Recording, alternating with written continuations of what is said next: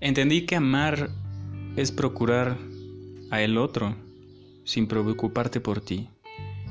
Paradójicamente a lo que otros dicen que el amor tiene que ser recíproco, esa misma energía es la que te ayuda a soltar a las personas.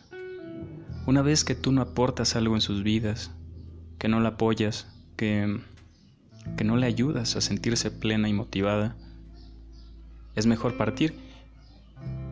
Sé que no somos el fanal de su frío, ni podemos darle sed a las personas, y tampoco somos agua. Los duelos son interesantemente necesarios.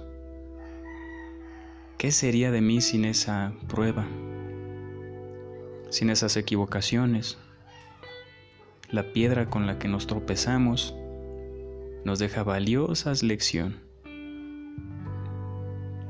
Una lección perpetua, una lección que, de no aprenderla, créeme que te vas a tropezar 500 veces no una, 500 veces. Pero qué difícil y abstracto es la idea del amor, ¿no? Para ti puede significar una cosa y para mí otra, y tal vez nunca lleguemos a conciliar un punto medio. Lo que sí podemos entender y que nos queda claro es que queremos ver feliz a la otra persona. ¿Por qué tiene que acabar? ¿Por qué no puede ser gradual y ascendente?